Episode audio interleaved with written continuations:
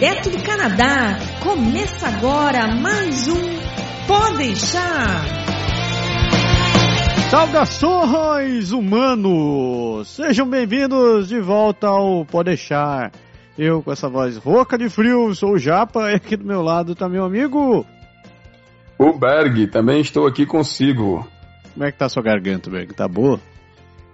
É, ela andou meio mais romeno, mas agora digamos que ela tá, tá bem, tá bem, tá tranquilo. Eu não vejo a hora dessa primavera se estabilizar, porque esse negócio de ter nevado foi o fim da picada. Você viu que eu postei, cara? Que loucura. Que loucura. Aqui pelo menos não nevou, né? Menos mal por esse, por esse lado, mas estava frio pra Dedéu de qualquer jeito. Cara, aqui nevou de dar vento e fazer aquele Sabe aquela, aquele mureto, aquela mureta lateral, assim, da, da, dos flocos de neve ir pro lado, assim? É mesmo? Foi, só que assim, só que foi engraçado que os flocos, de longe, eles pareciam grandes, mas não tava acumulando no chão. Tá, na hora que batia no chão, já... A temperatura perto, muito próxima à Terra, tava, tava relativamente quente, né, pros padrões. Mas deu, cara, eu saí daqui de manhã na, naquele dia lá da, da, da foto com 6 graus, sensação de menos 3. Eu tava... Em pleno 16 de maio foi meio cruel, né? Não, é insano. Eu tava voltando, final de semana eu tava em Fort McMurray. Não, não Fort McMurray não, esse daí. Pô, tô com o negócio da, das queimadas, ficou na minha cabeça. Ah, então, era ali pro norte de Ontário. Fica 7 horas em direção ao norte, assim, é depois de North Bay. Tava nessa mesma expectativa, de que ia fazer frio. No caminho de volta, a, estra a estrada é muito bonita. A gente, acho, acho que a gente vai pela 17, acho que é a 17 que a gente pega. E a gente passa no meio de um parque. Quando a gente estava descendo o parque, quando a gente estava passando pelo parque, eu só vi aquele troço, aquele troço grudando no vidro assim, eu pensei, caraca, a gente está alto, não pode estar tão frio assim. Mas sem pneu de inverno, né? Sem pneu de inverno num carrinho de, de, de brinquedo, né? Já viu meu carro. meu carro não é exatamente recomendado fazer longas viagens como essas, mas, mas pô, muito bacana.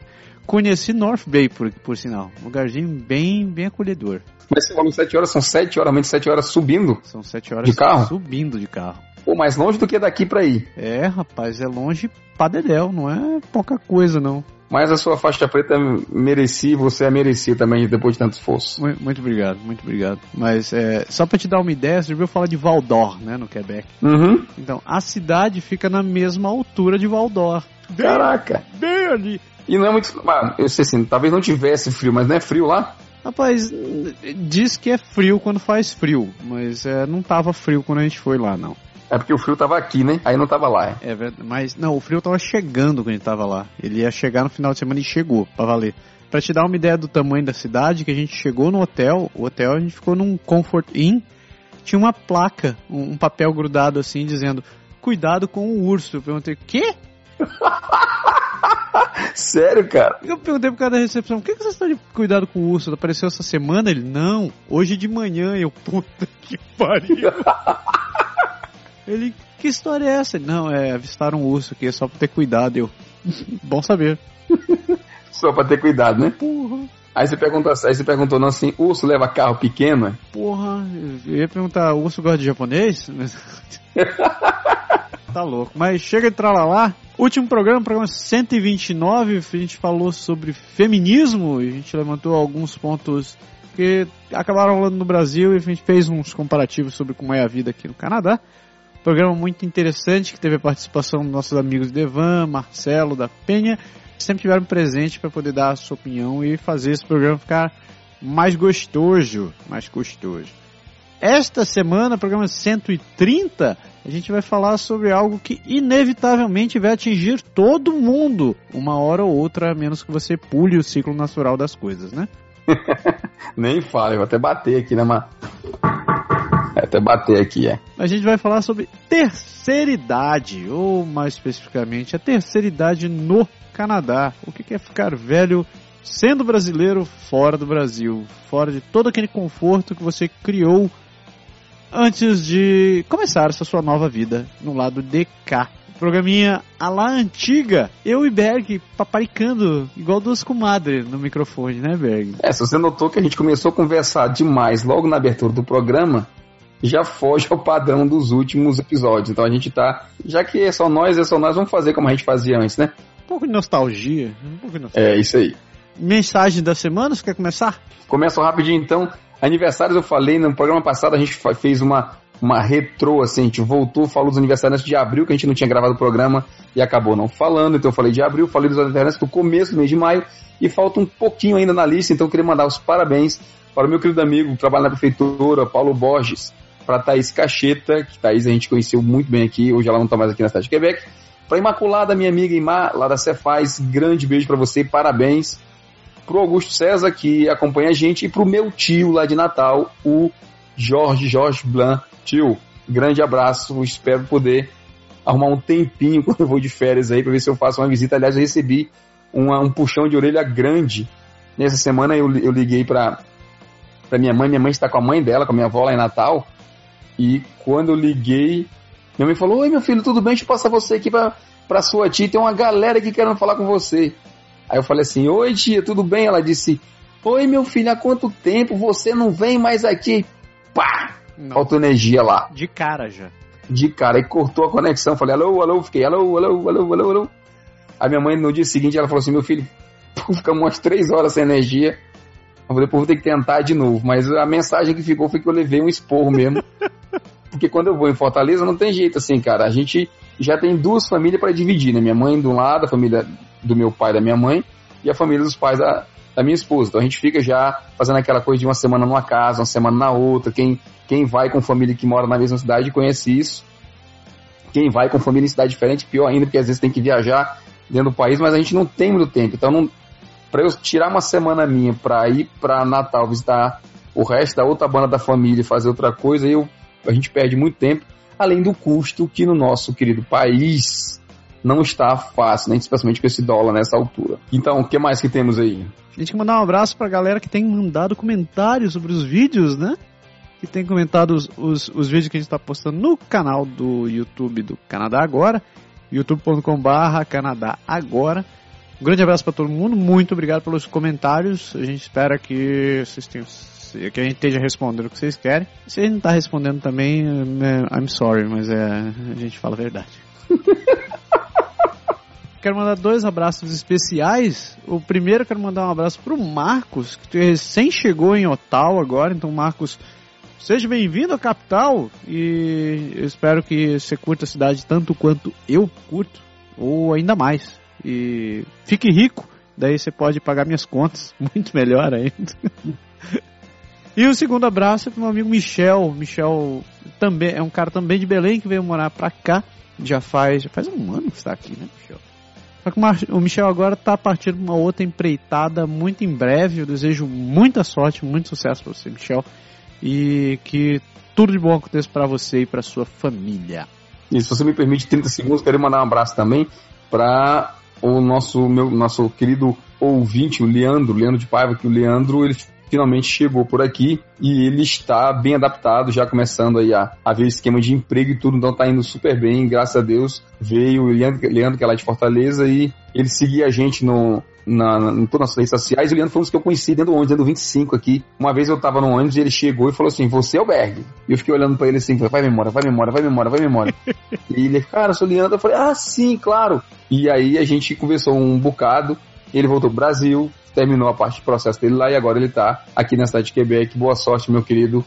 Sucesso para você. Falando essa história de te encontrar, eu passei por uma história engraçada. Eu pego uns assim, na minha parada tem alguns jovens, né? Pessoal que mora perto. Eu sempre deixo eles entrar primeiro no ônibus e depois eu vou e entro. E dessa, dessa última vez, uma, uma semana e meia atrás, subiu um, um, garoto na minha frente e ele. O motorista falou pra ele assim: Olha, você fica muito perto da ponta da calçada. Quando eu passo com o ônibus, se eu encostar o ônibus na calçada, o espelho vai lhe dar uma sapatada e vou jogar você lá na frente. Então toma cuidado com a com o espelho, fica afasta um pouquinho da borda da calçada para poder eu não correr o risco de te acertar nem eu ter que afastar o ônibus muito pro meio da rua, né? E aí ele, ele fez aquela cara assim, como quem não tava entendendo muito. Ele entrou, eu entrei, ele virou para mim em inglês e falou assim: Foi o que ele disse? Aí eu falei: Olha, ele falou pra você ter cuidado com o espelho, que ele quase lhe deu uma bordoada agora. Aí ele falou assim: Você fala inglês, você não é daqui. Eu falei: Não, assim, não, não tem nada a ver, mas eu não sou daqui. O pessoal daqui fala inglês também. Aí ele falou assim: Você vem da onde? Eu falei: Do Brasil. Aí ele fez: Ah, caramba, então eu posso falar em português. Olha. Aí eu falei: Caraca, eu tô brasileiro, é. Você mora onde? Não, eu moro nessa casa aqui, cara. Ele mora duas casas da minha aqui agora. Tá de sacanagem. É, e aí eu acabei descobrindo que faz quatro meses que eu jogo basquete com o pai dele. Tá de sacanagem. Sério. Joga eu, eu, eu, o pai dele e Devan. Só que eu nunca tinha visto eles juntos e assim e tal. Não sabia quem era, não sabia que ele tava morando aqui. Então isso quer dizer que eu tenho um outro vizinho brasileiro aqui agora pra, pra gente conversar e, e dar uma, um alô. Que beleza. Além do, do nossa página no Facebook, que é o facebook.com.br Canadá Agora, o Berg agora também inaugurou, aderiu à moda do Snapchat. Então, o Berg tá bem tímido. Postou dois vídeos muito bons essa semana, alegremente falando sobre a neve. Né, Berg? Muito obrigado. É, eu juro que eu tentei falar de alguma outra coisa, mas. né? Então. Fazer o quê? Você não deixe de seguir o Berg também no Snapchat, que é no ca.berg, ca.berg, berg com B-E-R-G, B-E-R-G. E não esqueça de mim também, que é o ca.japa. Esse não é difícil de lembrar, né? ca.japa, sabe como é? tá muito divertido, ainda tô, ainda tô tentando me, me adaptar com esse tal de Snapchat, mas a, a vida segue. Ah, é, antes que eu esqueça, Merchan, momento, momento jabá. A gente quer recomendar para quem tá vindo pro Canadá, seja definitivamente ou está vindo só a passeio, não deixe de contactar nossa amiga Andréa Brito. Andréa vende seguros de viagem. Ela mora aqui em Quebec, mas ela vende seguros também é, é, para quem está vindo do Brasil para cá. Se você tiver interesse para contratar, contratar o serviço da DEA, não deixe de clicar no formulário, no link que está aqui no post desse programa. Você tem uma viagem programada? Está saindo de férias, indo para o Brasil, imigrando para o Canadá, ou vai receber familiares e amigos? Lembre-se sempre de nunca viajar sem ter um seguro viagem. Ele é fundamental para a tranquilidade da sua viagem e um delicioso retorno.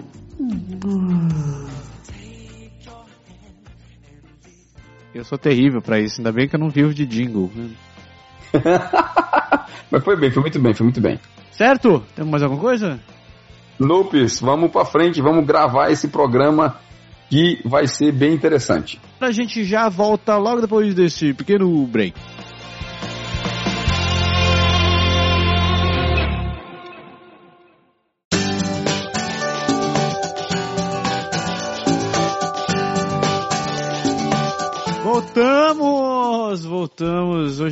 Tagarelar. Dia de tagarelar e o tema atinge a todo mundo, né, Berg? Com certeza. Talvez teria só um outro assunto que assumisse todo mundo, todo, realmente todo mundo, mundo, mundo, que seria velório, mas a gente não vai falar sobre velório nesse programa. O que a gente vai falar é sobre terceira idade. O que é, com, onde vivem, como se alimentam, para onde estão indo. Afinal de contas, de uma maneira ou de outra, inevitavelmente, a menos que você descubra a fonte da juventude, todo mundo vai chegar lá. Certo? Exato. Então, o tema foi sugerido pelo Felipe Pepe, que nos mandou uma mensagem no contato canadagora.com. Felipe, muito obrigado pela sua sugestão.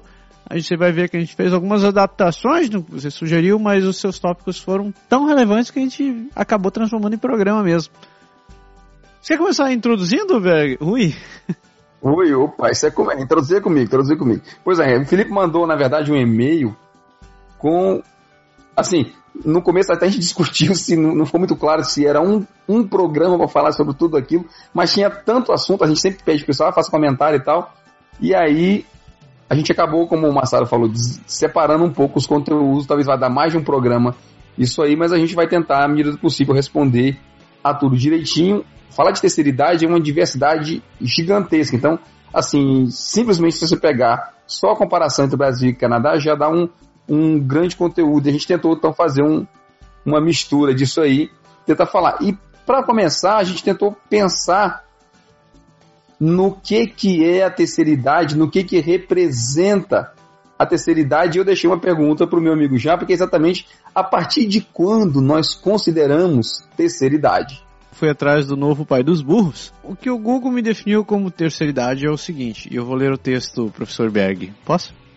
Bah, manda bala. Então, O Google definiu como terceira idade como, de acordo com a ONU, é a fase da vida que começa aos 60 anos nos países em desenvolvimento e aos 65 anos no, nos países desenvolvidos. Então a gente está com um duplo universo aqui, né? Porque quem vive no Brasil, teoricamente, entrou na terceira idade aos 60 anos. E aqui no Canadá, em teoria, aos 65. Ainda de acordo com a minha pesquisa, pesado professor, a terceira idade caracteriza-se caracteriza por mudanças físicas em todo o organismo dos indivíduos, alterando suas funções e trazendo mudanças nos seus comportamentos, percepções, sentimentos, pensamentos, ações e reações. Pois é, eu até descobri nas minhas pesquisas que existe uma quarta idade, eu não sabia. Ah, é? É, a quarta idade começa aos 78 anos, de acordo com a definição. É, exatamente. Quando eu tava fazendo. É engraçado falar isso, quando eu tava fazendo as pesquisas também do meu lado, eu vi essa história de que, assim, do que eles consideram realmente a questão da, da velhice em relação à população, a quantidade de gente. Todo mundo sabe que o Canadá é um país, assim, onde a expectativa de vida é bastante alta e, além disso, você tem um número muito alto de idosos. Aliás, a história da imigração basicamente é essa. Você tem uma população que é bem mais velha do que deveria ser. Graças a Deus, as pessoas têm qualidade de vida suficiente para viver bastante aqui. Só que isso gera alguns problemas para a gestão, né, para o governo, para a população, para tudo, porque você fica sem mão de obra de trabalhar. Um dos dados que eu vi que me chamou a atenção é que a expectativa para os próximos 10 a 15 anos, se não me falha a memória, é de 2,3 milhões de idosos, sendo 300 mil deles acima dos 85 anos. Isso só em Quebec, que é bastante coisa para quem não conhece o Canadá ou para quem já mora aqui tem uma ideia, o país, 86% da população vive nas, em quatro, quatro províncias, basicamente, que é Ontário, Quebec, British Columbia e Alberta.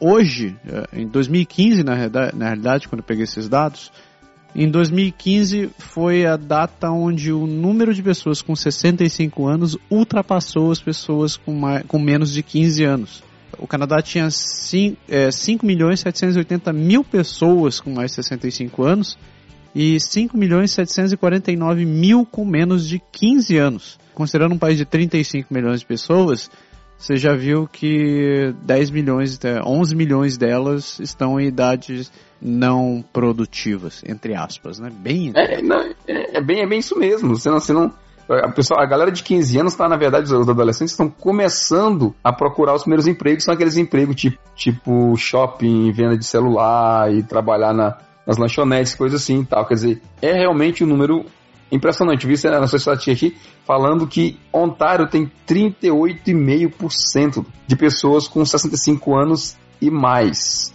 Quebec tem 23%, British Columbia 13% e Alberta 11%. Quer dizer, Ontário e Quebec é realmente liderando as estatísticas, talvez uma das razões pelas quais são as províncias que mais recebem gente atualmente. E o, o mais tenso disso daí é que, a, é como você disse, né, a, a, previsão é que em 2025 o número de pessoas com mais de 65 anos vai dobrar. Se hoje a gente tem esse número de gente, se a gente não repor essa mão de obra, a gente vai estar tá com sérios problemas. A gente já vê isso de uma certa forma aqui, sim, na pele. De vez em quando saem uns estudos e eles sempre falam assim: ah, nos próximos cinco anos a gente vai num déficit alarmante de, de mão de obra e o governo está tentando acelerar os planos de imigração, para a gente saber que não está muito fácil, mas é uma situação, para pensar, situação que já foi vivida em outros países, assim, onde a crise pegou feio, como na Itália, como em outros lugares, onde a população baixou tanto que eles estão fazendo apelo literalmente para importar realmente gente porque não tem jeito, é, impressionante. É, tá, tá complicado. Eu acompanho, inclusive, notícias do Japão bastante. Lá eles chegaram num estágio onde eles não têm mão de obra, a falta de mão de obra é tamanha que eles já chegaram ao ponto de dizer de determinadas áreas, eles estão pedindo para que as pessoas vão para trabalhar mesmo com conhecimento zero do idioma, para que possam cumprir o número de funcionários que eles precisam. Para manter funcionando, né? Ah, mas assim, não vou longe. Tipo, o Brasil é conhecido por um país, por ser um país muito populoso, assim, não dá nem para comparar os 200 e tantos milhões do Brasil, 202, 203 milhões de habitantes do Brasil, com os míseros 33, 35 milhões aqui do Canadá. Mas a média de natalidade no Brasil, cara, caiu dos 2%. Do, dos 2%, não, desculpa, dos dois filhos por casal. Assim, a média não caiu tanto, é 1,80 e lá vai, lá vai pedrada. Quer dizer que o pessoal já não tá mais tendo, os casais não estão mais tendo dois filhos, cara. E isso, assim, óbvio que na quantidade de gente que a gente tem, não vai ser um problema hoje, mas daqui talvez a três, quatro gerações, se continuar nessa essa constância, comece a se haver no Brasil que a mão de obra talvez a mais especializada, de mais instrução, acabe sendo impactada diretamente. Eu não sei se a gente chegou a comentar em relação à expectativa de vida também. Além da questão da falta de mão de obra, a gente vai ter um problema de seguridade social. Hoje, por exemplo, a expectativa de vida do canadense é de 81 anos. Hoje, a maior expectativa, a expectativa a mais alta expectativa média do mundo é o Japão com 83 anos. Só que leve em consideração que se as pessoas se aposentarem aos 65, são ainda 16 anos que o governo, então os fundos do governo deveriam ser capazes de sustentar uma pessoa que em teoria não estaria. Teoria, quando eu falo teoria, teoria mesmo, porque a gente vai ver isso depois. Que são, são esses 16 anos que a pessoa, que a pessoa não estaria mais produzindo. E é isso sem contar que, como a gente falou, né? agora há pouco o pessoal começa a trabalhar com 15 anos, alguns começam a se preparar, talvez um pouco mais cedo que devia, talvez já bem instruído pelos, pelos pais e tal. Tem gente que com 55, 58, 60 se aposentando. O pessoal está conseguindo se aposentar mais cedo e está vivendo mais. Então tá, tá criando um buraco aí na, na, na, história, porque o número de, de anos é muito, muito grande, mas isso é assunto para uma outra conversa. A gente vai se dedicar aqui mesmo a falar da terceira idade. Então vamos lá. Só antes da gente pular, eu queria deixar uma curiosidade que eu encontrei. Eu realmente achei interessante porque eu encontrei isso essa semana. A gente falando sobre postos de trabalho que vão ficar abertos e coisas parecidas, né? Saiu uma notícia essa semana que ela falava exatamente sobre motoristas de caminhão. Eles acreditam que daqui a 10 anos a necessidade de motoristas de caminhão vai estar tão grande que vão estar tá, vão tá faltando cerca de 48 mil vagas para motoristas no país é uma profissão que, que merece não só respeito, mas uma atenção especial, porque transporte de carga é, é uma necessidade primária, cara. Especialmente num país gigantesco igual esse que a gente mora. Isso, e que a população não é tão grande, né? 48 mil é, é vaga pra caramba. É gente pra cacete. E você sabe qual, sabe qual o, o, o mercado que, onde a média de idade é mais alta? A agricultura.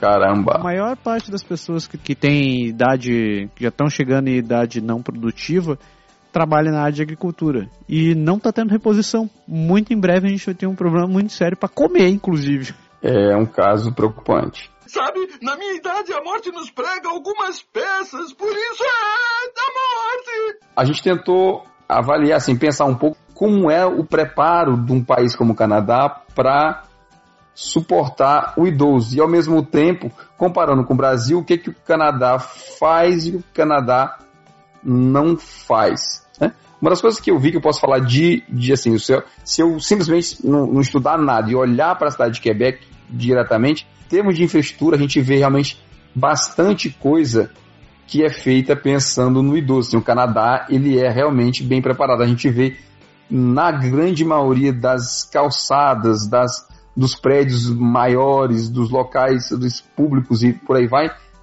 tem rampa para cadeirante e tem acesso para o pessoal que usa aquelas cadeiras. Uma coisa que a gente tem no Brasil, aquelas cadeiras elétricas. Eu falo cadeira elétrica, estou falando nada de, de prisão, não, galera, nem de pena de morte, não, tá? É, são aquelas, aquelas cadeiras que mais parece uma, uma, uma motonetazinha que a pessoa que, que, tem mais idade, que não tem mais condições de, de andar, de caminhar, as pessoas é, compram, adquirem, não sei exatamente qual é o modelo, mas assim, eu sei que o governo subsidia um, um pouco do custo disso aí. É uma, uma cadeira, parece uma motinha de, de três rodas, um triciclo, com uma grande bateria atrás e o pessoal se desloca com isso. É bem comum. Então eles pensam que, que as pessoas têm que ter esse suporte, então eles preparam bem a estrutura para que coisas funcionem para essa galera. Sem contar toda a questão do imobiliário público, né? Eu até hoje nunca encontrei uma rua onde não tivesse, no mínimo, em uma parte dela, uma rampa de acesso. Às vezes você vai perdendo um pouco a mobilidade com a idade, Então não fica tão fácil ficar subindo e descendo degrau. Então, como o Beck falou, você pode estar com essas cadeiras, essas motonetas elétricas aí, você precisa dessas coisas. Não é só simplesmente a rampa, é a rampa com um bom apoio, assim, uma estrutura de ferro grande para você segurar um apoiador, essas coisas assim. Nas ladeiras, não sei se talvez pela questão do inverno, mas nas ladeiras, por exemplo, no Quebec Velho tem tem muita subida e descida, tem muitas ruas inclinadas e geralmente nessas ruas eles fazem a rampa, uma escada quebrada para facilitar pessoal andar e no meio das duas tem um corrimãozão grande, cara, que às vezes pega uma rua inteira de cima a baixo para ajudar o pessoal a subir. Isso sem falar nos ônibus e trens, né? Trem, bom, a gente sabe que o trem, a entrada é, é, nível, é no nível do solo. Mas é, os ônibus, é, tem vários ônibus, os, as principais linhas, você encontra aqueles ônibus que se ajoelham, né? Que a gente fala. Que ele, isso, isso. Que ele baixa de nível um pouco para que a pessoa possa entrar no ônibus mais tranquilamente. Ou se não, é, tem aqua, o próprio ônibus tem aquelas rampas que se adaptam para você poder entrar. É, é já, até, até assim meio que jeguice mim, porque eu, eu não sabia que aqui já era adaptado, já era desse jeito, sabe? Engraçado que a gente teve na Disney há uns três anos e lá os ônibus fazem isso direto, né? Inclusive os motoristas eles fazem isso com as crianças para brincar, né? Eles levam as crianças que estão dentro do ônibus no controle, manda apertar o botão e o ônibus fica meio que sulavancando, vai para cima, vai para baixo, vai para um lado, vai para o outro, vindo, vão, vão mexendo com o sistema de amortecimento. E eu falei assim, caralho, que legal, que ideia massa. Assim, eu nunca me lembro, eu nunca tinha me lembrado de ter visto uma situação parecida. E aí um dia desse eu vi é, uma senhora chegou com com carrinho de bebê, né? Aqui as crianças entram com carrinho de bebê dentro do ônibus. Não sei se o carrinho, o bebê, cheio de, de com a bolsa, com as coisas, era pesado, ela não conseguiu subir. E aí o motorista foi lá e tch, tch, começou a mexer e baixou literalmente a frente do ônibus quase à altura do chão, assim, nivelou realmente a calçada e ela subiu bem tranquila. Depois ele voltou para normal e aí foi seguir o caminho. Inclusive eles, eles fazem umas coisas legais nos ônibus aqui também, que é eles têm uma seção logo depois da entrada do ônibus de, de cadeiras na lateral, tipo aqueles bancos de paraquedas, sabe? De paraquedista. Uhum. Aqueles aviões que, que, as, que as poltronas são de lado, assim, na verdade, voltada para frente. E aí essas cadeirinhas, elas são dobráveis. Então, quando alguém vem com algum carrinho de criança, alguma coisa, ela pode baixar a banqueirazinha que ela vai sentar e tem um canto próprio com ferro com apoio, ela escora o carrinho ali e o carrinho fica como fixo, né? ele fica entre um ferro e o apoio, e aí não tem como, como ele mexer. Então, com, os, com o freio, com a aceleração, o carrinho não sai do lugar e o pai ou a mãe que está com a criança fica, fica bem tranquilo. Mas essa é a questão da inclusão, na verdade, né? Então, você nunca percebeu isso, mas estava lá e a pessoa que precisava pode utilizar disso daí quando precisa. Então não é, não é aquele lance de você tem que estar tá evidenciado que o troço é feito só para quem tem problema de locomoção. A gente está falando sobre infraestrutura, né? Mas a questão do dia a dia também é muito bem adaptado para quem mora aqui, né? Por exemplo, você sempre encontra em, em, qualquer centro comunitário atividades específicas para pessoas na terceira idade, sejam elas atividades físicas como esportes, dança ou coisa tal, atividades uh, mais artísticas, aprendizado de língua, sempre tem gente nessas classes. Tem realmente atividade demais, demais. Você vê, assim, só para dar alguns exemplos, né, além que você falou, tem, tem a parte de pintura, tem a parte de escultura. Mas eu acho que eles têm uma preocupação muito grande para que o idoso não fique trancado dentro de casa, já que a gente tem um clima mais pesado, então eles criam realmente muitas atividades. E, duas coisas que eu, que eu prestei atenção que são muito interessantes é que nos locais onde a atividade física é pública, existe sempre uma preocupação em separar as pessoas por níveis para dar o acesso ao idoso sem que ele seja atrapalhado ou importunado por alguém, nem que as outras pessoas não, não considerem eles como um estorvo, um peso, vamos dizer assim. Por exemplo, quando você vai nas piscinas públicas, ou quando você vai, por exemplo, nas pistas de atletismo, todo canto que você chega para treinar, normalmente eles colocam uma raia, no caso da pista, um, uma das, das aletas das voltas, lá da, da divisão, tipo, eles fazem lento, médio e rápido. Quando você chega e, e você não está numa condição muito boa física, que é uma característica mais comum na terceira idade, você pode pegar a pista mais lenta e você vê aquela, aquele pessoal, os velhinhos ali, tem deles que corre, tem deles que não consegue correr, vai, vai andar, tem gente que corre um pedaço, anda um pedaço. mas ele vai no ritmo dele, ele tem as pistas, eles têm as pistas exclusivas e isso realmente não atrapalha ninguém. Na, na piscina a mesma coisa, tem assim as raias pro pessoal que é mais lento e, ou até mais, mais atleta mesmo. E outra coisa interessante que eu vi é nos parques. Os, os parques têm a piscina e tem quadra de, de vôlei de praia e tem tem a parte do parque para as crianças, tem alguns tem campo de futebol, aí tem quadra de basquete, tem quadras de tênis. Quadra de tênis principalmente é muito usado pelo, pelos idosos e tem também o jogo de bote, que é um negócio bem achei que característica é um jogo entre aspas mais light, né? Assim sempre tem nos parques uma uma pistazinha, um, um terrenozinho para eles jogarem bote e faz a, aquela, aquela comunidade. Você vê sempre assim, 5 horas da tarde, 6 horas, aquele grupo de 10, de 15 que vem jogar. Mesma coisa no boliche, por exemplo. A gente sabe que o pessoal mais idoso tem dificuldade de pegar aquelas bolas de não sei quantas libras lá que é pesada pra bu. Existe os boliches de mini boliche, não sei como é que chama o nome. Você tem a bolinha que é uma bolinha pequenininha, um pouco maior do que uma bola de, de bote talvez, bem mais leve, com as garrafas menorzinhas e a pista adaptada e o pessoal de mais idade usa bastante. Então, realmente, eles se preocupam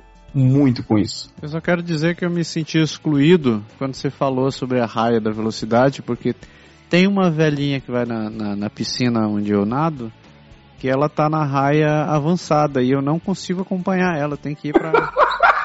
eu tenho que ir para outra. Quando eu tô lá tentando fazer minha segunda abraçada, a mulher já deu uma terceira, tá indo na quarta e ela não para. E eu ali botando os bof, a mulher nadando, nadando, nadando. Bem, bem na época que eu cheguei mesmo, eu me considerava até mais em forma, bem mais em forma do que eu tô hoje.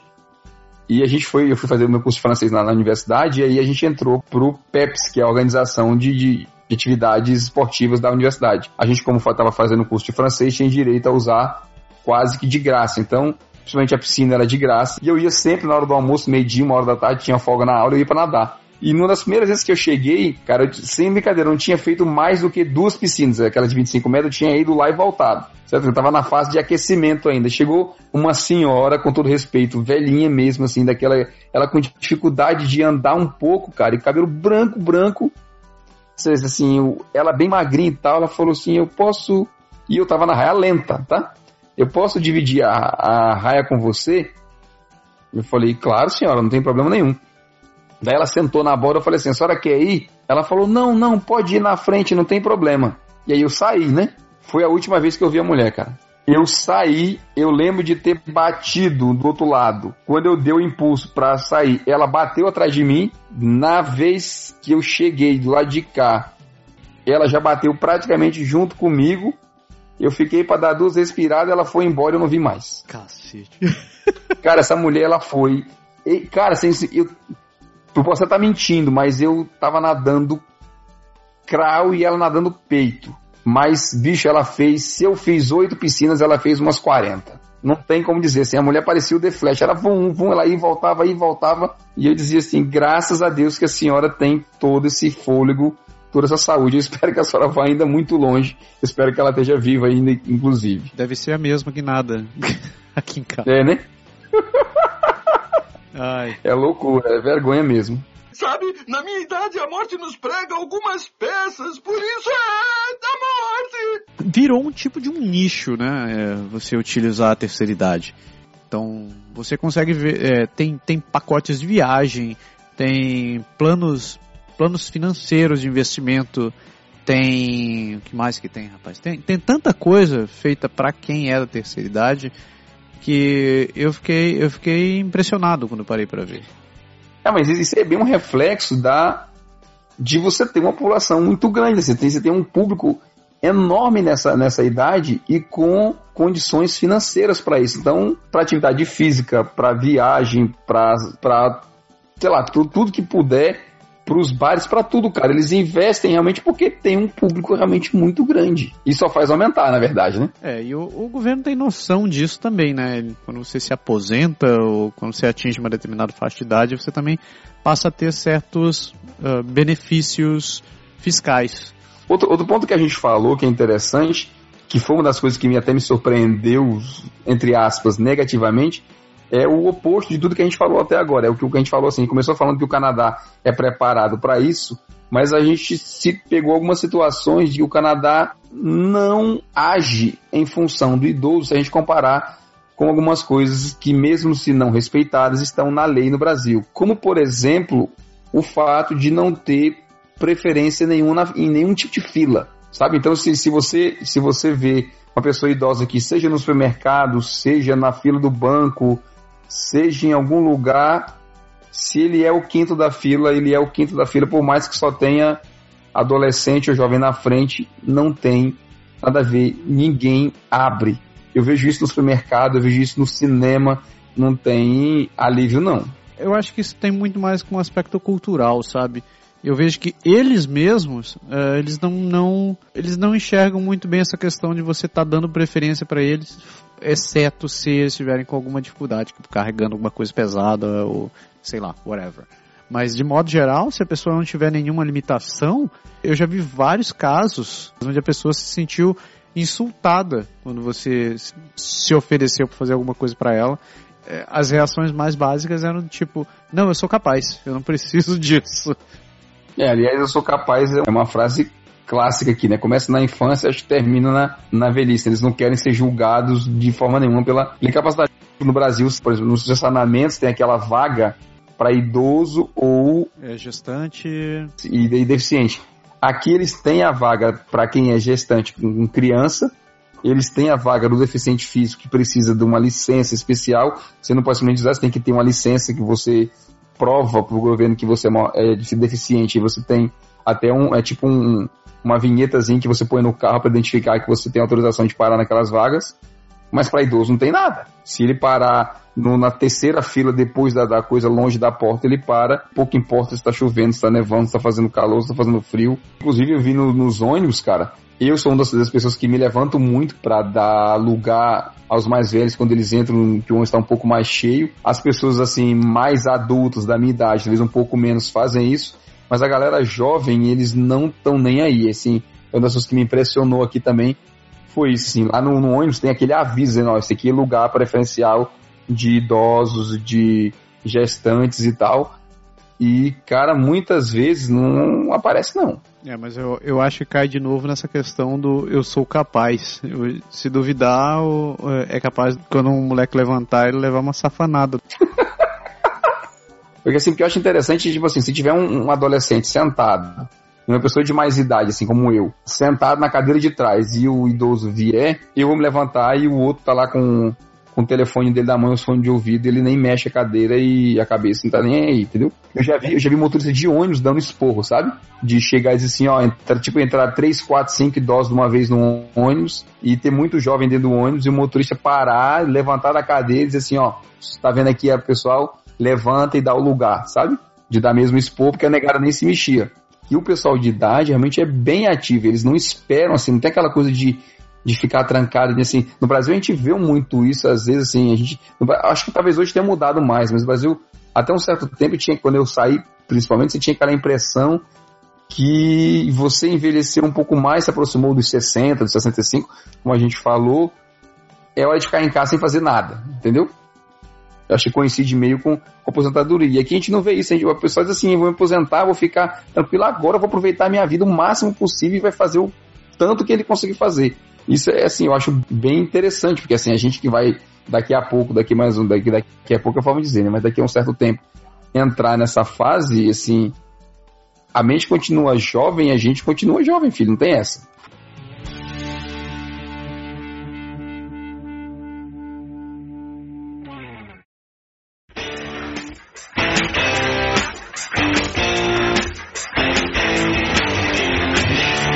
Mas a, a idade também traz algum, algumas situações peculiares, né? A gente já, já comentou sobre a questão da mobilidade, a questão de uh, lotação em centros, em centros de saúde, hospitais e coisas parecidas.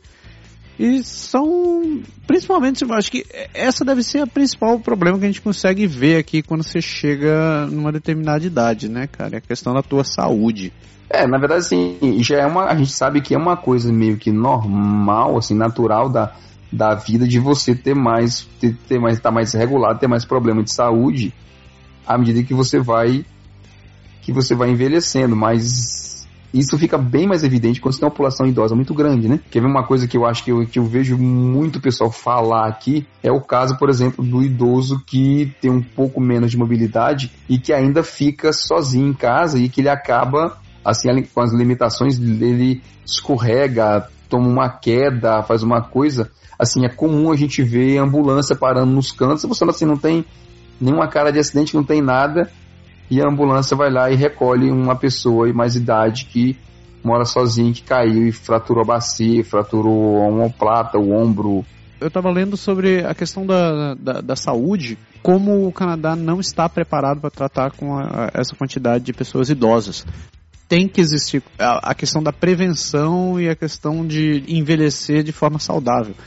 Isso tem muito a ver com os hábitos de cada um, mas também tem, o, tem a questão de você ter profissionais de saúde capacitados para poderem pre, é, prever e organizar a sua, a sua velhice.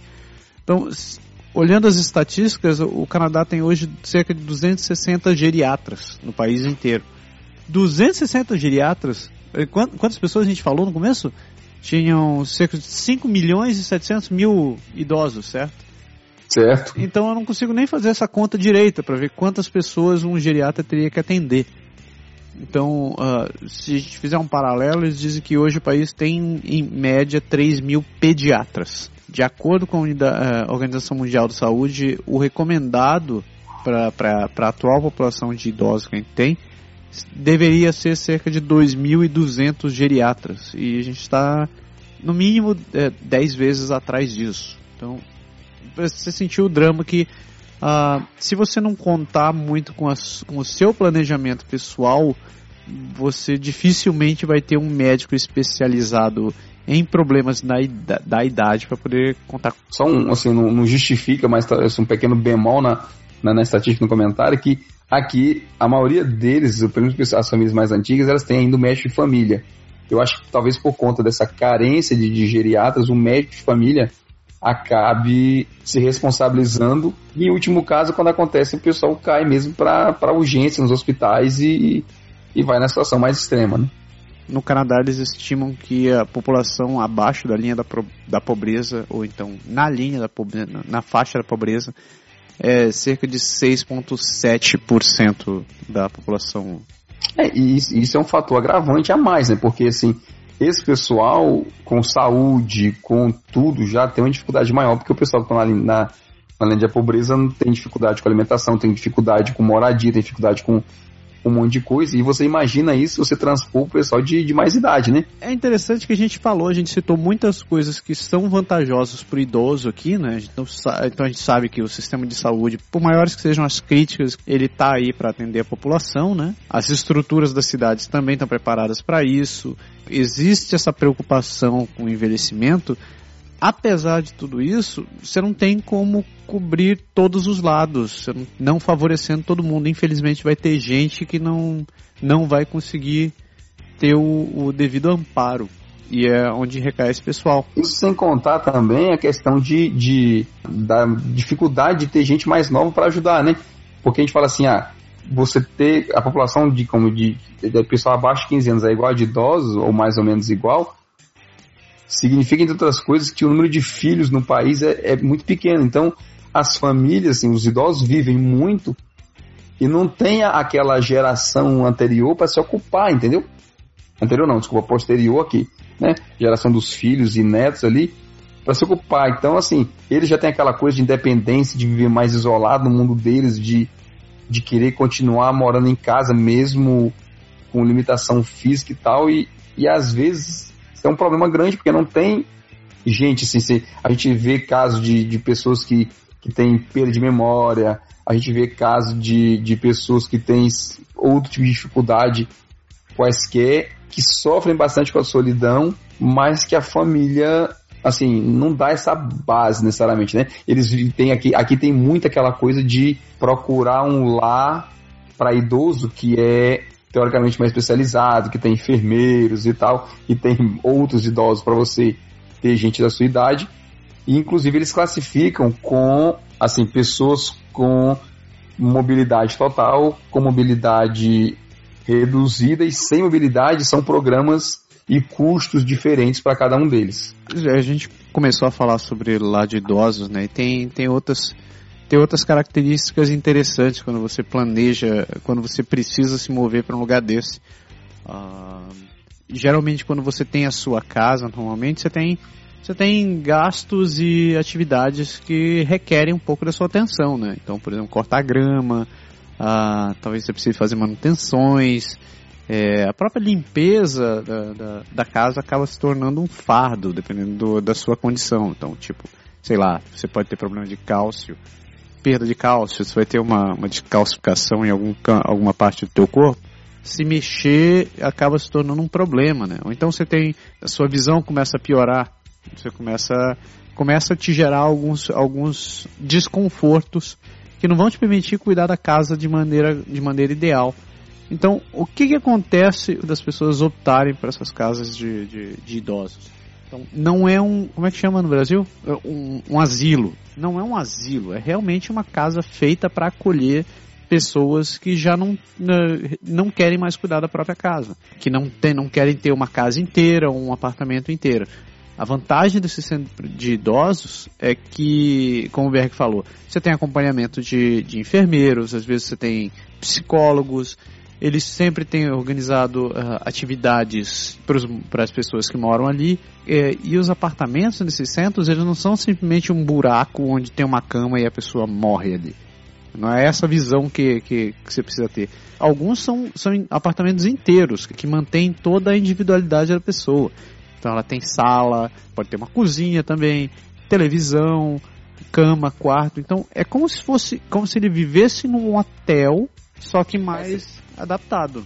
Exato, você usou exatamente a expressão que eu ia usar, assim, vendo de fora, entre aspas, guardar as proporções, lembra realmente um hotel, assim, eles têm é, a parte do refeitório, é aquele grande salão com, com várias mesas de seis, oito lugares, assim, redonda, comunitária, eles têm sala de jogos para jogo de carta, sala de atividade física, sala de, de artes, essas coisas, música, mais a parte de enfermagem, então, assim, não é barato, mas é bem, assim, é bem interessante, talvez um pouco menos preocupante, apesar de que a gente vê ainda, eu estava lendo hoje alguns estudos que falam ainda da, das questões de maltratos e desatenção com idosos, principalmente pessoal que tem, tem menos mobilidade, é óbvio assim, não existe um canto perfeito, não é que tudo aqui é como coisa de cinema, assim, mas acho que na grande maioria funciona. Assim, minha mãe já teve por aqui um certo tempo, a gente teve pensando nisso, assim, conversando sobre isso no futuro, o fato dela perder talvez a mobilidade um pouco, a sua independência, e a gente trabalha, isso meus filhos, meus filhos vão estar na escola ou na faculdade, alguma coisa, e a gente não ia ter condições de estar, tipo, todo dia ali com atenção se ela morasse aqui. Então, para evitar essa, essa limitação, a gente talvez aconselhasse ela ir aqui procurar perto de casa um, um centro desse, um canto que acolhesse pessoas de mais idade, porque a gente, assim, eu realmente confio, não vejo nenhum, nenhum grande, grande problema nisso. Não, são lugares bons. É, quando você. Sempre tem um, um desses que está tá sendo construído ou, ou que já está construído perto de onde você mora. E são lugares assim que eu vejo e vou passear por lá. Teve até um que a gente parou para poder ver as condições. Parece mesmo um hotel. O local é muito bem arrumado, eles têm tem portaria, tem atendimento, interfone e o, e o raio que parta. Os banheiros são todos adaptados para você tomar banho. E como você disse, não é barato. Tem, tem alguns desses que, que chegam a custar mais do que um apartamento. Porque depende, tem uns que inclui alimentação, tem uns que não inclui alimentação, tem, tem, a gente tem vários níveis. Eu, eu cheguei a ver, se eu não me engano, aqui, os, os considerados mais chiques por aqui, assim, mais completos, nem chique, mais completos, eu acho que em torno de uns 1.800 a 2.000, 2.000 e poucos dólares mês. Na verdade, você está tendo farmácia, hospital, casa e alimentação e tudo, hotel, tudo numa mesma instituição, né? É, é mais ou menos o preço de você financiar uma casa, só que você ganha todos os serviços inclusos, né? Sabe, na minha idade a morte nos prega algumas peças, por isso é da morte! Como tudo isso afeta a vida de quem é um idoso por aqui? A gente já falou da, da questão da mobilidade e a gente já falou da questão da individualidade das pessoas E isso acaba gerando algumas consequências para quem é, para quem acaba vivendo, acaba ficando sozinho no final das contas, né? O maior problema de, de, de quem é idoso e que mora sozinho é a questão do abuso. E eu estava lendo no, no, na página da RCMP sobre isso daí. Quando você fala em abuso, a primeira coisa que me vem à cabeça é alguém te batendo, né? Existem muitos casos de, de abuso que não necessariamente tem a ver com a, a questão física. Então, o abuso também é considerado, é, é, também inclui, inclui a questão da negligência e o abandono. Existe também a, o abuso sexual, psicológico e emocional. Existe o abuso institucional e a violação dos direitos, tem até o abuso espiritual, onde você acaba tolhindo a pessoa dos direitos do, do, dos direitos de crença que ela pode ter. Nesse, nesse lance do abuso inclui o que você citou, né? Cada um vai para seu canto, você, te, você cria seus filhos, vai para lá e etc e tal, e você fica sozinho. Na prática, a a RCMP considera o abandono, isso é considerado abuso e isso é passível como crime. Por mais que seus pais tenham optado por, por ter uma vida mais independente, você tem a obrigação de ainda zelar pelo bem-estar deles. No Brasil existe o Estatuto do Idoso, né, que defende isso daí, mas aqui eu não tinha ideia de como funcionava assim, você põe a pessoa no lugar desse, você acha que a pessoa que está sendo contratada ali para dentro, o emprego dela é trabalhar ali dentro, profissional, preparado, qualificado e principalmente dedicado àquilo. No Brasil a gente viu muita história, por exemplo, de gente que contrata alguém que ela contrataria como empregada doméstica, talvez para pagar mais barato, para não deixar alguém que é idoso sozinho em casa. E aí você fica com aquela coisa de pessoa vai na geladeira e come os iogurtes do idoso, come, sei lá, as frutas. Eu, minha mãe, ela chegou a comentar comigo de ver situações de que a pessoa fala assim, o idoso chega e fala, ah, ela comeu meus iogurtes. E aí a pessoa vira para pro, pro, pro contratante assim, não, ela tá com perda de memória, ela comeu iogurte, eu dei a ela o iogurte, e você não tem, sabe, se você não puser uma câmera de vigilância, você não tem como como comprovar que aquilo está acontecendo ou não, e isso é sério, assim. Por isso que a gente tenta procurar instituições como essa, assim, talvez até mais caras, mais renomadas, para você, ter, já que tem enfermeiro, tem tudo, tentar ter algum tipo de, de garantia, porque isso é muito complicado. Mas eu vou te dar um número mágico. Ele, eles estimam que 85% dos casos de abuso contra o idoso é causado pela própria família. Assim, porque isso é questão de cultura, né? Você vê na população em geral já o fato do cara dizer assim: ah, eu, por exemplo, tenho um irmão, tenho dois amigos e sei lá o que, e eu vejo cada um deles duas vezes no ano. Então você imagina isso quando a pessoa fica idosa, quando tipo assim, o filho se mudou para uma outra cidade a trabalho e o pai mora no outro e só teve um filho, não tem mais ninguém e fica assim, eu já vi, já, já ouvi, não vi não, já ouvi casos de, tipo assim, do filho que fazia duas semanas que não visitava o pai nem a mãe, ou sei lá, um, alguém que era idoso e que a pessoa tinha falecido e eles foram descobrir três, quatro dias depois. A pessoa chegou no apartamento fazer a visita, ninguém ia lá, a pessoa tem aquela independência dela lá que ninguém invade muito e a pessoa, sei lá, teve um ataque cardíaco, teve algum problema, ela veio a falecer sozinha e, e ninguém viu. Tem muito caso disso daí, né? De, principalmente no inverno, você vê bastante casos de, de idoso que acaba falecendo sozinho no apartamento, você só vai descobrir meses depois. Como é, como é que é o, o inverno para o idoso?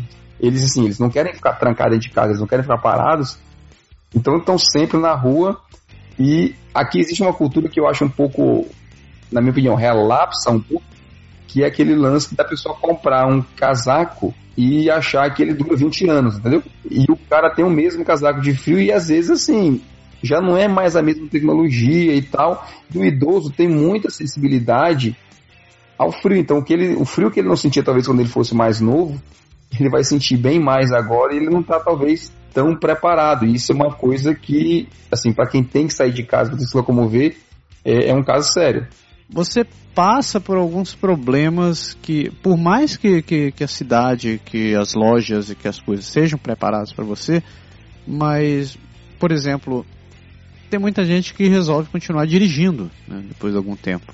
Uma vez que você completou, você paga sua licença, você continua dirigindo, né? em tese. Pra gente já é difícil, tá? Assim, Quebec, por exemplo, assim, as cidades que a gente conhece por aqui, você tem bastante neblina, você tem a neve forte, você tem as tempestades com vento e eles continuam querendo dirigir e fazer tudo. Então, imagina assim, a minha mãe quando ela teve cara, ela, ela falava assim, às vezes à noite, ela, assim, como você tem liberdade de andar, não tem violência dessas coisas, ela saía um pouco mais tarde. Pouco mais tarde até é até brincadeira, né? Porque no inverno não anoitece 4 horas da tarde, né? Você sai pro shopping, o shopping fecha 5 horas, você volta 5 horas, tá de noite. Tá nevando e ventando, cara, você. A gente tem dificuldade. Minha mãe, minha mãe não tem, não tem 70 anos ainda, e ela me relatava a dificuldade que ela tem, que ela tinha de, de conseguir se deslocar, de até de ver mesmo assim, de ver a calçada, de ver as coisas complicadas. Pô, sem, sem falar que, pô, estrada aqui não importa a cidade onde você vai, né? Você sai da ruazinha, você tá em highway, você tá em outra e você volta pra ruazinha e vai pra highway, e caminhão passando e carro voando. Eu sinto, eu, eu sinto meio estressado de vez em quando. Imagine então você, você chegar numa situação onde você tenha a, a sua visão reduzida, ou então você tem menos reflexos que você tinha antes. Então é. é isso junto, né? Quando você fala de reflexo, é, é bem importante, porque o seu. Assim, a gente já sabe que no, no na direção de, de defensiva que a gente fala no inverno, o tempo de reação já é mais, mais lento. Você passa num um bloco de gelo, você passa o carro escorrega. Assim, eu já vi acidente de, de carro com idoso, eu, eu cheguei a presenciar um, assim, não foi uma grande batida, mas uma pessoa mais nova teria evitado, sabe? Você nota que assim, eu vi o sinal fechando, eu vi o carro, eu, eu, eu, tava, eu tava perto lá de fora olhando, esperando para atravessar a rua, e eu pressenti que o carro da frente ele ia parar, e o idoso, quando ele reagir para frear, ele vinha no carro atrás, cara, tava muito em cima, ele, ele pisou no freio praticamente ao mesmo tempo em que, em que o carro bateu no outro, sabe? E ainda mais assim, tava, tinha bastante neve na, na rua, tava molhado, tava escorregadinho, assim, acho que mesmo se ele tivesse freado uns 5 metros antes, eu não sei se ele teria conseguido parar. Mas aí você junta reflexo, você junta visão. Esses dias eu vi, esse, esses dias eu vi no, no, no Cusco, eu parei para abastecer meu carro e um senhor disse já de, de mais idade, ele parou para abastecer o dele na, na, na, bomba que era na frente da, da que eu tava esperando. Cara, ele parou, a primeira vez que ele parou, ele parou muito longe da, da, da mangueira da bomba, né? E o fiscal do Cusco foi lá e falou assim: você pode colocar o carro tipo mais para perto da bomba? Ele foi umas seis ou sete vezes e ele não conseguia. Tipo assim, ele ia fazer manobrar, parava o carro mais ou menos no mesmo canto. E a pessoa ia de novo lá dizer: Olha, o senhor ainda tá longe e tal. E eu cheguei a hesitar se eu ia descer do carro e tentar ir lá oferecer ajuda, porque ele não, eu não sei se ele não estava vendo, se ele não tem, se ele tinha perdido a noção de espaço, de distância, mas ele não estava mais conseguindo botar o carro no lugar certo. Aí chegou, até que o moço falou, falou assim, senhor, o senhor vai lá na frente e tenta alinhar com a bomba aqui, tal, não sei o que. Ele veio, cara, sem brincadeira, ele, talvez ele afastou para perto da bomba uns 30, 40 centímetros, e o cara falou assim, ah, tá bom, se a mangueira entrar no tanque, deixa assim mesmo, e tá bom demais, porque ele tinha muita dificuldade. E a gente não tava com neve, não tava escuro, não tava com nada. Você imagina quando é um caso realmente que você está dificultado pelo, pelo meio ambiente. Eu só queria colocar uma última coisa nessa questão do frio que eu lembrei agora, que é em relação à desidratação. É um problema que, na verdade, afeta todo mundo, só que você não se toca, porque como tá frio, você não tá suando, né, igual um louco mas você desidrata, eh, dependendo do caso, você desidrata até mais, porque você tem que fazer mais esforço para poder se locomover, às vezes você tem, você, tá, você tem o efeito do vento, você tem perda mais, mais de umidade. E os idosos não, não, não repõem, uh, tem mais tendência a consumir menos líquido.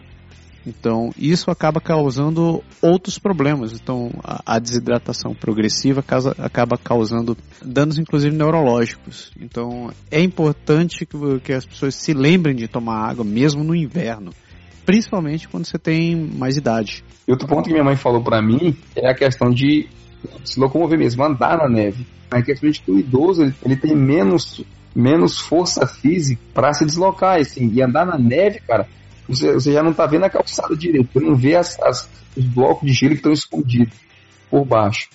Mas, cara, você andar na. Tipo, andar como na areia fofa da praia, a gente novo já cansa. Imagina alguém que, que tem que se deslocar, que eles andam muito aqui, que tem que andar 3, 4 quarteirões com meio palmo de neve no, no chão, é, é complicado. É isso?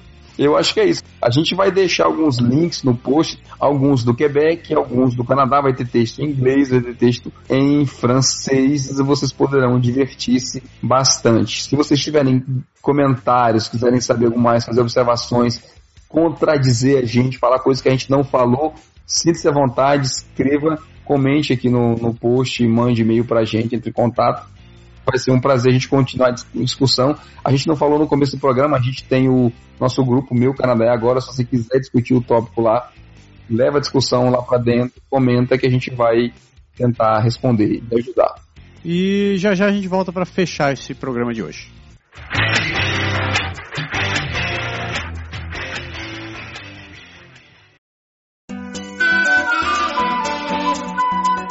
Então, finalmente, a última parte do programa, aquela parte onde a gente comenta e recomenda o que a gente está fazendo, ou, ou fez, ou lendo, ou viu, ou coisa do gênero. Eu vou começar porque a gente estava nessa discussão até agora há pouco. Uh, a minha recomendação é uma série que eu estou assistindo chamada Masters of Sex. Que apesar do. Uhum. Ó, ó, começou a putaria. É, de... Uh, não, essa eu comecei. Não, eu vou me entregar. Eu comecei a assistir esse negócio exatamente porque o título me chamou atenção. Eu não tinha a menor ideia do que que era. E depois que eu fui ler sobre o que que se passa. Então, uh, a série, na verdade, conta a história do Dr. William Masters e da sua segunda esposa, que é a Virginia Johnson. Que eles foram. Eles trabalharam. Acho que era década de 50, né, cara? Década de 50, década de 60 e eles foram pioneiros na, na área da, da ciência da sexualidade humana. Então era uma época onde, imagine só, era uma época onde o, o, a única coisa que eles. Te, teve até uma passagem que eu achei interessante que eles diziam que a mulher, a mulher correta só sente prazer com a penetração vaginal. E então imagine só, o cara teve o, o, o tempo, ele e a, e a, e a eles tiveram a paciência de fazerem pesquisas com pessoas e desenvolverem formas de como mensurar que a pessoa entrou em estado de êxtase, que eles estão chegando no, no orgasmo ou coisa parecida. Então, pô, é, é claro, eu não recomendo para menores, mas uh, hoje em dia você vê coisas muito piores na internet. A série, na verdade, é muito massa e eu recomendo. Masters of Sex, eu nem sei se terminou, mas é, tá massa. É, vale, vale dizer, eu, eu, assim, eu brinquei com você, mas eu assisti a série, assim, vale dizer que não tem tanto sexo como o nome sugere, assim, não tem sexo explícito na série, não tem muita coisa, é um filme mais, uma série mais sobre sexualidade do que do que sobre sexo em si. A gente, eu tava comentando com, com o Massaro antes da gente voltar a gravar essa última parte do programa, que, assim, é interessante pelo você falou da X50, tem um episódio que fala da Segunda Guerra, assim, tem uma cena lá no episódio em que eles falam do período da segunda, assim, dos ataques da Segunda Guerra, dos aviões e tal. Quer dizer, é bem, bem antigo e para aquela época eles têm a coragem de, de, de revolucionar a ciência e contra tudo e contra o, a pressão da, da religião e tudo aquilo que se acreditava na época para isso. E é interessante que a série mostra como, né? Assim, como eles fizeram, o que é que eles fizeram, cara. Eu achei um barato. E assim, eu fui atrás dessa série, na verdade, quando eu vi, porque o relatório que eles criaram, que é o produto final dos estudos que eles fizeram, chama o relatório Masters and Johnson, que é o nome do, dos dois pesquisadores. E eu li esse relatório na, na universidade quando, quando, eu, tava, quando eu entrei para a faculdade, pelo fato de ter ido na biblioteca procurar um livro de biologia para minha cadeira de biologia que infelizmente ela aconteceu lá pelo, pelo primeiro semestre da informática. Né? Ter informática, ter biologia no primeiro semestre da informática é realmente algo assim fora dos padrões, mas... Tudo a ver, porque no final das coisas da informática você vai acabar se fodendo uma hora, cedo é. Eu acho que é bem por isso mesmo. E eu achei o livro sem querer, me chamou a atenção porque o relatório era, era um livro assim bem bem volumoso, era um livro grande esse cara, e, e fala de muita, muita coisa. E por curiosidade, eu peguei até para. Eu aluguei na época para ler, é bem interessante. Então, a sua recomendação é muito boa, eu, eu re-recomendo. Quem não assistiu, assiste, acho que vale a pena. E no meu caso mesmo, eu queria aproveitar falar que a gente está. A gente brincou até no, no começo do programa falando de frio, de neve e tudo, mas a temperatura está esquentando. Eu até postei hoje, hoje, exatamente hoje, o dia da gravação, um, um, uma foto onde, no Instagram onde eu estava andando na rua de pé descalço, né? Assim, uma coisa que a gente fazia quando era criança e que não tinha muito, não tem muito mais oportunidade de fazer hoje. Mas isso para dizer que eu fui pro parque jogar futebol com um grupo de amigos lá do trabalho. Então a minha dica é realmente isso: pratique esporte, aproveite o verão. A gente falou de saúde, falou de, de problema de mobilidade. Então não espere ficar velho para descobrir que você tá enferrujado. Então desenferruje-se logo. Aqui tem muita prática de yoga, a Penha falou no programa passado, tem muita prática de, de esporte de todo tipo, como a gente falou para os idosos, então tem também para os novos e para os não tão novos como a gente. Então, minha recomendação é essa: pratique esporte, mantenha-se saudável e ativo. Isso vai ser bastante útil quando você estiver na terceira idade. Inclusive, eu só vou pegar seu gancho que você começou a falar sobre isso. Se você estiver em Ottawa, começou a época da yoga no parlamento. Então, toda quarta-feira, na hora do almoço, existe prática de yoga no, no jardim do parlamento, ali na, na frente do parlamento. Que aí troço fica entupido de gente. mas é uma experiência interessante. Ah, cara, assim, tem muita coisa, né? Coisa que o pessoal, assim, o pessoal vai trabalhar de bicicleta, é uma forma de se manter ativo. O pessoal aproveita a hora do almoço e sai pra. Mesmo que não vá fazer exercício, mas sai pra caminhar, dá duas voltas no quarteirão, é, vai aproveitar o sol, assim, a gente tem aquela dificuldade maior de sol por aqui, aproveita, se mexe e não faça como eu há um, uns meses atrás, quando eu descobri que ter sapatos apenas de velcro ou de elástico não é uma boa prática. Porque você, quando precisa se abaixar para amarrar um cadastro, você sofre e descobre que a sua mobilidade, a sua coluna já não reagem da mesma forma. Então, mexam-se. Mexam-se, certo? É isso. Terminamos. A gente espera que vocês tenham gostado. Esse foi o podcast número 130. A gente espera que vocês tenham curtido e a gente volta muito em breve com mais um. Pode deixar. Falou, moçada.